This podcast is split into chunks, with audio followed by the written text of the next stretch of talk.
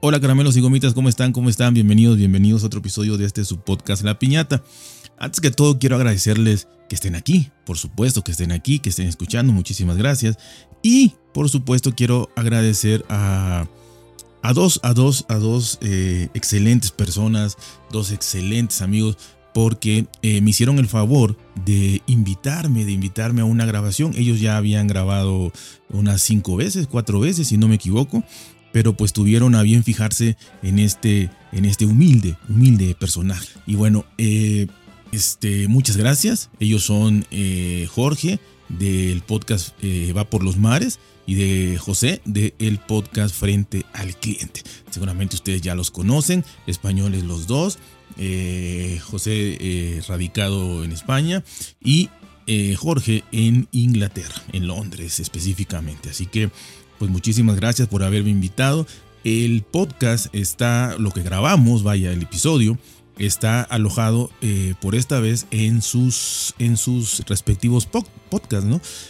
Va por los mares y en Frente al Cliente. Ahí pueden encontrar indistintamente el mismo, el mismo episodio este episodio que les va a gustar muchísimo. Se habló sobre eh, hostelería, sobre bebidas, sobre un montón de cosas. La verdad que este, está muy muy bien en nuestros respectivos países, diferencias entre México, Inglaterra. Ya entrando en materia aquí, debido al exitosísimo podcast, que episodio, perdón, episodio, audio que hice de el, el mezcal pero de un mezcal específico. Hice, ese episodio sobre un mezcal específico que era precisamente porque tenía un significado, pues, de, serie, de geeks, podría decirnos, que era el mezcal eh, que, sacó, este, que sacaron los personajes de, de Breaking Bad, ¿no? Así que por esa razón específico llamado Dos Hombres porque precisamente pues hablar un poquito de mezcal y también hablar un poquito de que o relacionarlo de que pues era esta serie que la verdad ha sido hasta donde me quedé, no sé si ya este la casa del dragón esto lo, superó, este no no es la casa del dragón es este no me acuerdo cómo se llama esta serie de, de, HBO, de los dragones. Se me fue el nombre ahorita, ya la vi toda, ¿eh? ya la vi toda, pero para que vean cómo está mi cabeza de perdida pero ya, ya la vi absolutamente toda. Y este. Y bueno. Eso, esa, no sé si les rompió el récord. Pero Breaking Bad creo que tiene todavía algunos récords, ¿no? Y la verdad que fue una serie de culto. Y, bueno, por eso fue que relacioné el mezcal que sacaron estos, estos, estos dos eh, personajes que la verdad que ha sido muy, muy exitoso. Pero bueno, ese podcast tuvo un éxito rotundo, un éxito fuera de lo normal. Entonces este, rompimos el récord, hasta eso rompimos el récord con 14 escuchas. 14 magníficas escuchas rompimos el récord. Y bueno, ahora vamos a, hablar porque nos, nos, lo pidieron una grandísima cantidad de personas, creo que una, para que eh, ampliara un poquito del mezcal, porque más allá de la marca y de todo el preámbulo y de todos eh, los personajes y demás, pues les gustó mucho el conocer qué era el mezcal, cómo se preparaba y, todo esto, ¿no? Así que pues ahora les voy, a, les voy a hablar del mezcal en general, con muchísimas cosas, ¿no? Desde curiosidades, tradiciones, rituales y sobre todo, sobre todo algo que les va a gustar mucho que yo creo que es los precios, los precios de los, de los mezcales más, más caros, más famosos que, hay en, en México porque acuérdense que todo tiene una denominación de origen a nivel mundial. Así que, este, obviamente hay piratería y, y hay mezcal chino, como, como todo en China hay, ¿no? Pero el mezcal mezcal de denominación de origen, el original, como les decía yo, tiene que salir de Oaxaca, principalmente en un quizás 70-80% sale de Oaxaca, una región de México, del sur de México, y como de otros cinco estados que también tienen la denominación de origen porque producen estos, estos agaves azules, ¿no? Y bueno, aquí les va, les va, les va, eh, ya porque empecemos, ¿verdad? Eh, los rituales, rituales del mezcal, ¿no? Y son algunos nada más, ¿no? Pero yo creo que son, son muy importantes, ¿no? Y bueno, este, eh, el mezcal es una bebida ancestral que se encuentra presente en muchos ámbitos de nuestra vida. Esto incluye bodas, celebraciones sociales, eh, hasta cuando hasta cuando hay un desamor y todo esto, pues la gente toma mucho, toma mucho, hasta además, no toma mucho mezcal. El poder tomarse un trago significa un verdadero placer. Pero ¿sabías que este manjar no solo se utiliza para fines degustativos? ¿Sabía? ¿Sabía? O sea, no solo es de, ir a una fiesta y tomar el mezcal, o una cantina, o a un bar, o a un... Eh, donde sea, ¿no? A una discoteca, un antro, a tomar el, mezcal. No, eh, una comida, sino que también hay muchísimos, muchísimos rituales eh, que son imprescindibles al, al tomar mezcal, ¿no? Obviamente esto es para los mexicanos, ¿no? Porque, y, para ciertos lugares también, ¿no? Como Oaxaca principalmente. De, ahí es donde nace todo, eh, esta, esta elaboración del mezcal, ¿no? Pero bueno, sin duda tomar un buen mezcal se ha vuelto una de las buenas costumbres para las reuniones, pues es una bebida noble que se va tomando a besos y no a cántaros. Eso es muy importante, se toma poquito a poquito en una en un vaso que en México se llama caballito, que es donde se toma el tequila también, es un vaso pequeño, muy grueso, con un fondo muy, muy grueso. O sea, el fondo es grueso de vidrio, vaya. Eh, ¿Por qué? Porque eh, está la tradición de que se golpea, ¿no? O sea, lo golpeas en la mesa, ¡pum! Entonces, obviamente, el fondo de la botellita, del, del, vasito, es este, muy, muy grueso para que no se vaya a romper. Y en general, también el vaso es, es, es grueso. Pero estamos hablando de una copita alargada, muy alargadita, este, un diámetro muy pequeño y más o menos de unos 10 centímetros. Hay de todos tamaños, ya exagerado, pero de 10 centímetros sería lo tradicional, ¿no? Así que por eso se va tomando de, de avecito, se dice, ¿no? No, no, no así de, de golpe o de acántaros, ¿no? Así que eh, uno siempre se pregunta cómo se bebía en los lugares de orígenes o cuáles son los rituales en los que se solía ocupar pues se trata de una bebida con una larga tradición entre los pueblos originarios de donde procede, ahí donde digo, de, Oaxaca, ¿no? Para esa curiosidad mezcalera, aquí vamos a hablar de algunos rituales, ¿no? Sabemos que el mezcal se puede producir de diferentes maneras y dependiendo del cual será el resultado, un tipo de sabor o algo peculiar, ¿no? Pero cuando se elabora artesanalmente, el proceso adquiere un significado especial. Porque hay tequila, hay mezcales, perdón, tequila, hay, hay mezcales pues que, son económicos, ¿no? Y que se hacen de, de manera ya industrial, ¿no? Entonces esos pues son económicos y, no es que sepan mal, pero pues la verdad es que no tienen muchos matices de nada, o sea, es nada más como que estuvieras tomando un trago de alcohol que pues te quema y todo, ¿no? Eh, más que nada, nada más para emborracharte o así. Pero el, mezcal tradicional ya es un mezcal suave y con muchos, muchos, muchos eh, matices, y ingredientes, sabores, tonalidades y demás, ¿no? Que obviamente pues un maestro catador lo va, lo va a poder, a poder este, pues sacar todos estos, todos estos sabores y matices, ¿no? Eh, hay maestros mezcaleros que además de cuidar la calidad de su producto añaden un plus, es decir, el amor a su trabajo y ese sentimiento de unidad con la tierra. Es, muy, es muy tradicional, es mucho de, ofrecer a los, a los dioses, a los espíritus, a sus ancestros, a sus padres, abuelos que se dedicaron a lo demás, a la tierra de donde sale esto. Y, ese, y, lo hacen de verdad, de corazón, de, amor, de sentimiento, no, no de que nada más porque, porque sí, ¿no? Por, por costumbre, ¿no? Eh, es por eso que algunos tienen la costumbre de ofrecer a la tierra el primer trago, el primer trago que, sale de los alambiques que se produce, eh, este trago o chorrito eh, que sale después de la destilación.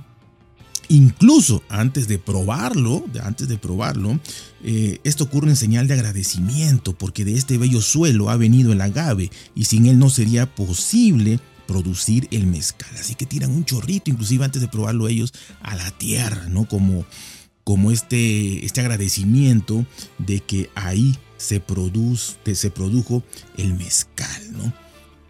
Y bueno, hay, hay, otra tradición que es tener tu propia botella de mezcal. Eh, en Oaxaca las fiestas no son fiestas, sino se sirve mezcal, o sea, de entrada, ¿no?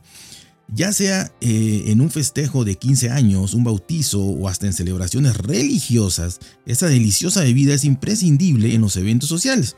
Cuando un anfitrión ofrece el destilado a sus invitados, se toma como una señal de hospitalidad y alegría, al igual que el vino. Se guarda el mejor mezcal para las mejores fiestas. aquí no hay envidia de que doy el más barato, el, el mejor me lo tomo yo. No, no, no, no, no. Aquí el mejor siempre es guardado para las celebraciones de todo tipo, ¿no?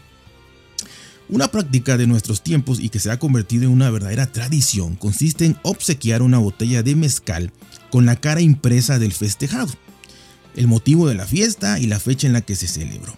No importa si es un niño, una pareja de recién casados o la Virgen del pueblo, eh, todos pueden tener su botella personalizada de mezcal. Así que se mandan a hacer estas etiquetas y se conserva el mejor mezcal para dar una botella a cada uno de los invitados que, van a la fiesta. Así que eh, verdaderamente pues es, impresionante la cantidad de mezcal que tienen y, bueno, este gesto eh, que también implica una, una, erogación económica, pero es un gesto eh, pues tradicional y que, que así tiene que ser, ¿no? Todo el mundo sabe que, va a dar en, en, su festejo eso y que va a recibir también otra botella personalizada, ¿no? Con la cara de la celebración que sea y la fecha y el lugar, ¿no?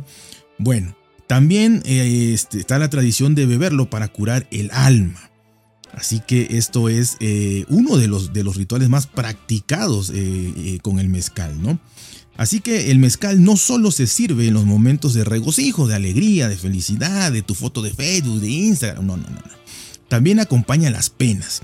En los funerales se acostumbra a tomarlo para aguantar el frío de la noche, hacer menos pesado el desvelo, por el el ser querido difunto, ¿no? Y curar los dolores del alma. Se dice que el mezcal cura los dolores del alma, así que los hace un poco más llevadero. Esta bebida abre paso al cariño de los amigos y familiares que se unen para despedir a quien ya no está.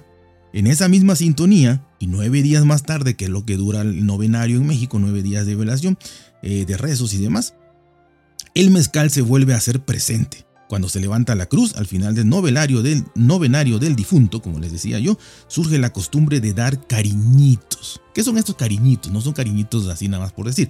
¿Qué son cariñitos?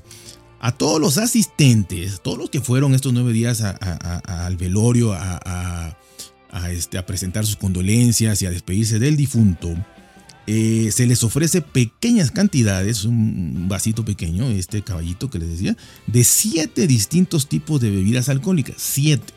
A cada uno se le denomina cariño, por eso dan cariñitos, dan estos siete, ¿no?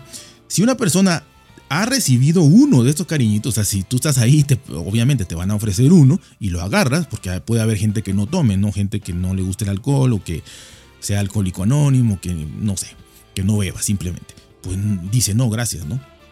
Pero solo por eso. No puedes tampoco así despreciarlo mucho, ¿no?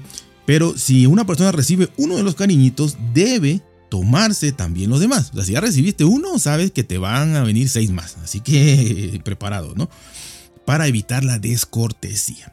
Con esto se cierra el ciclo de despedida de la persona que se ha ido. O sea, es también parte de, o sea, lo tienes que hacer para que se cierre el ciclo de despedida de la persona que se ha ido. Así que aquí se mezcla pues la religión con la tradición y, con todo esto quizá esotérico y demás, ¿no?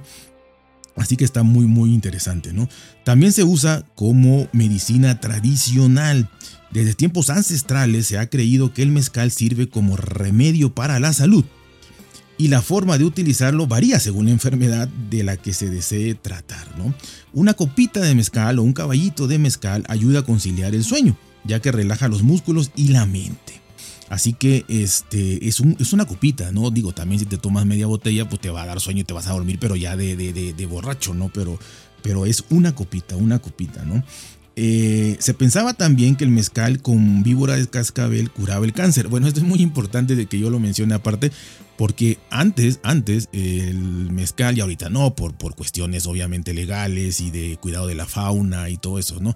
Pero antes se, se cazaban muchas, abundaba también, ¿no? las víboras de, cascabel y se creía que, que, la piel de estas víboras este, curaban el cáncer, ¿no? De hecho, hace añísimos eh, vendían unas medicinas naturistas y creo que siguen vendiendo por ahí eh, medicinas naturistas, pero que obviamente no está avalada por nada, que era eh, una víbora de cascabel triturada, no seca y triturada, y, la vendían en cápsulas para, para, curar el cáncer, ¿no? Pues que la verdad que quién sabe si esto funciona o no.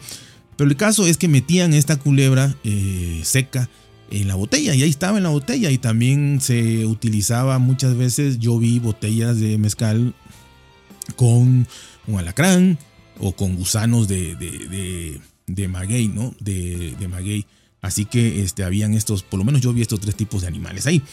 Y obviamente pues no, no te lo comías ni nada, o sea, nada más ahí estaba este, soltando sus jugos, ¿no? Quizá, pero como ya estaban secos, yo creo que, que era más el saborcito y ya este, te lo tomabas, ¿no? Pero el caso es que era supuestamente para curar el cáncer y, otros tipos de, pues de, dolencias, ¿no? Como para controlar la diabetes, por ejemplo. Pero bueno, esto, repito, era así como que una cosa de creencia, ¿no? No, no científica. Por último, se dice que una pequeña eh, cantidad diaria de mezcal propicia la longevidad, ya que las personas que lo hacen aparentemente viven más que quienes no lo hacen. Y bueno, había muchísimas, muchísimas otras cosas, ¿no? Eh, para una, una, impresión así grande que te llevaras, o un miedo, un susto, espanto que le dicen aquí, el, es todo eso, ¿no? Curaba y muchísimas, muchísimas cosas más, ¿no? Este se usaba para estos tipos de rituales. Eh, en los anteriores era tomado, en este caso, en, en, este ritual de la cura del espanto que se llama, que se llama en México. Este eh, podemos decir ahorita científicamente que es un estrés postraumático, ¿no? En estos casos, pues te, lo hacía un chamán y te lo, no te lo bebía, sino que te lo ponía en hierbas y todo y te, te, rameaba, como se dicen, o sea, te golpeaban con la hierba por todos lados, se sigue haciendo, ¿eh? Te, golpeaban las hierbas por todos lados, hacían ciertas oraciones y bueno, y te salpicaba, salían oliendo a mezcal ahí por todos lados, ¿no? Pero este, bueno, todo eso, todo eso es muy, muy interesante y son las, las eh, poquitas tradiciones, ¿no? Rituales, rituales del, del, mezcal. Pero que en realidad, este, pues no es eh, como, digamos todas, todas las que hay, ¿no? Pero sí, sí son, sí son rituales, ¿no? Y bueno, aquí nada más ya, porque esto se alargó muchísimo, pero espero les, les esté gustando, les voy a decir cuáles son los mezcales más caros y de qué depende, ¿no? De qué depende pagar un precio tan alto por un mezcal. Así que la verdad que eh, hay, hay, muchísimas cosas que, que se deben de tomar en cuenta, ¿no?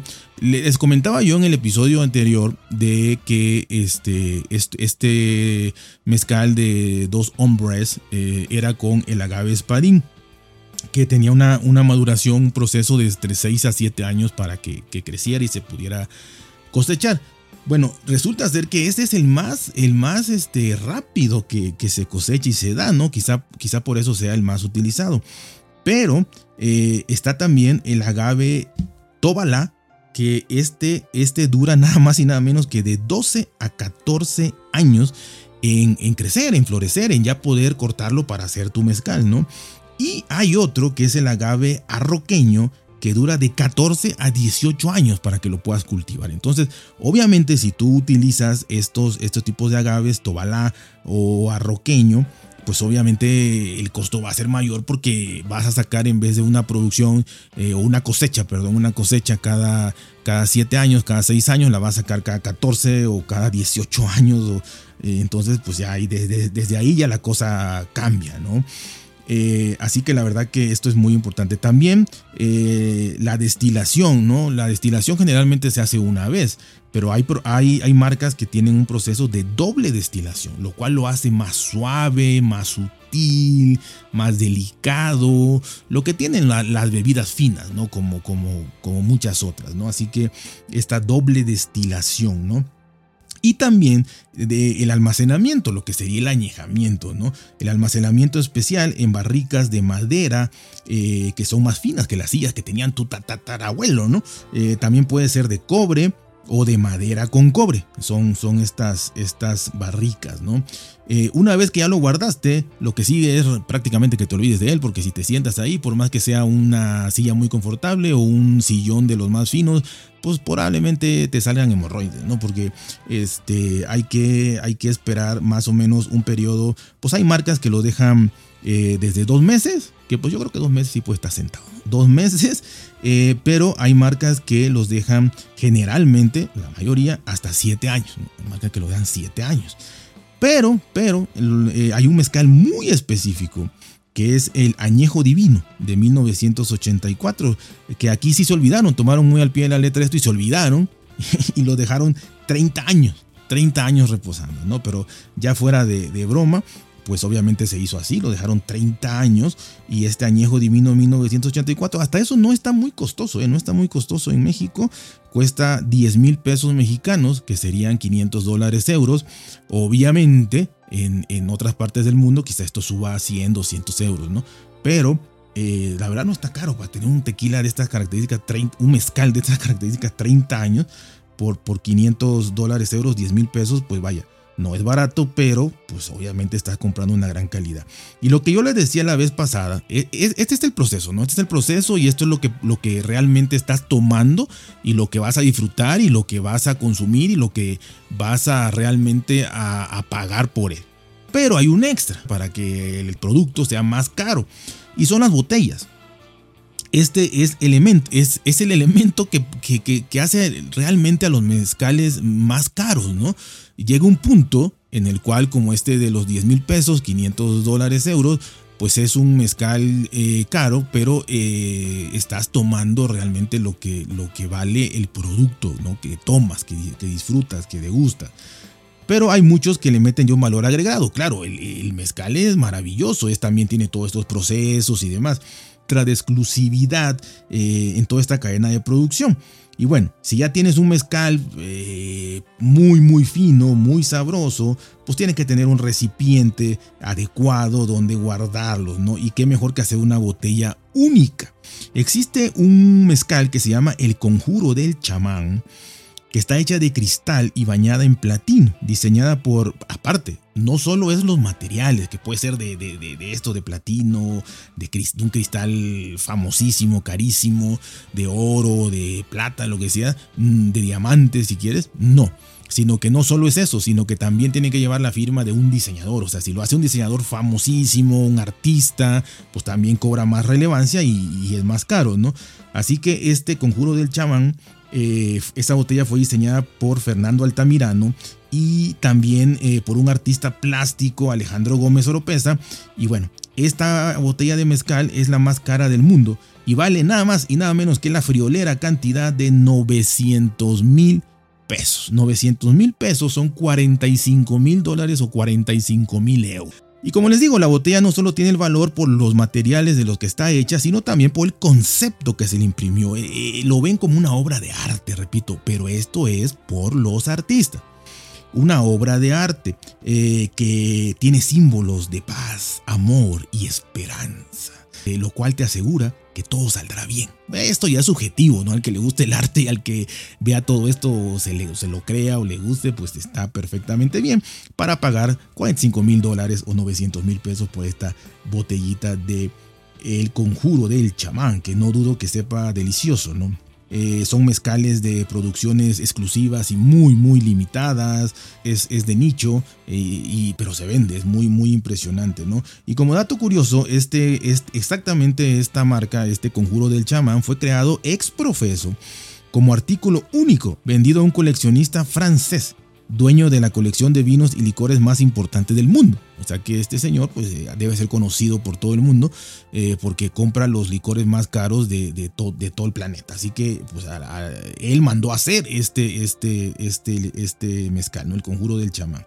Bueno, este mezcal del conjuro del chamán, eh, repito, se hizo una botella exclusiva para, para este coleccionista pero, pero se sacaron 400 botellas, se alcanzó esta producción de, líquido original, lo que estás comprando para beber, con la misma calidad del de, que se le mandó al señor. Eh, pero ya lo hicieron obviamente en botellas normales, botellas de vidrio normales, ¿no? Eh, con su etiquetita y ya. Y se hicieron 400 botellas, así que puedes comprarla y puedes disfrutar de lo mismo que va a disfrutar el señor este, o, lo coleccionó, igual ni se lo toma.